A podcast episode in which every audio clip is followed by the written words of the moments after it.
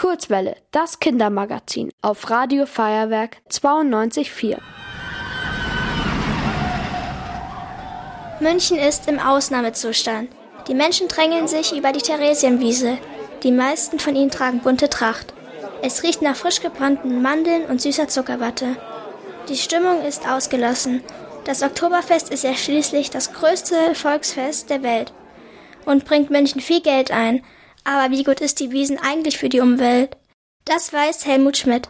Er ist in einem Verein aktiv, der München nachhaltiger machen will. Das Oktoberfest ist deshalb besonders problematisch für die Umwelt, weil es einen extrem hohen Energieverbrauch hat, der vergleichbar ist mit einer mittelgroßen Stadt. Mit Energie meint Helmut Schmidt sowohl Wasser als auch Strom. Einige Fahrgeschäfte werden zum Beispiel mit Ökostrom betrieben, also zum Beispiel Strom aus Sonnen- oder Windenergie. Es gibt aber noch weitere Punkte. Die verrät Clemens Baumgärtner. Er ist Wirtschaftsreferent in der Stadt München und auch Chef des Oktoberfestes. Das Wasser, das bei der Spülmaschine rauskommt und zu Hause eigentlich gleich in den Abfluss geht, das wird bei uns nochmal verwendet, nämlich für die Toilettenverbrennung.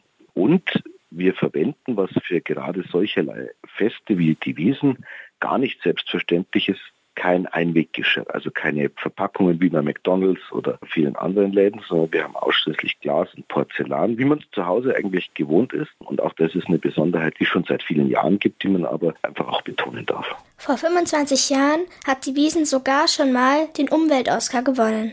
Den verleiht das Bundeswirtschaftsministerium für große Veranstaltungen mit umweltschonender Organisation. Dieses Jahr ist das Thema Kompostierung sehr wichtig. Das heißt, dass aus weggeschmissenen Lebensmitteln wieder Dünger entsteht. Es gibt aber auch Punkte, bei denen die Wiesen noch nachbessern kann. Es werden nämlich Tonnen an Fleisch gegessen.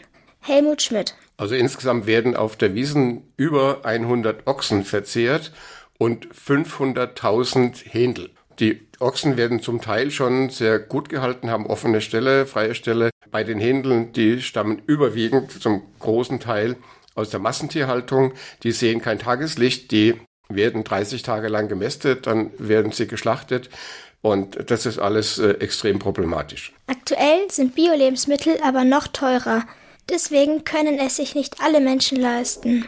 Ein Anfang wäre es also zum Beispiel, die vegetarischen Gerichte billiger zu machen und sie bei der Speisekarte weiter oben drauf zu schreiben, damit sie gleich sichtbar sind. Ihr wollt auch ins Radio? Dann macht mit bei der Kurzwelle. Schreibt einfach eine E-Mail an radio@feuerwerk.de.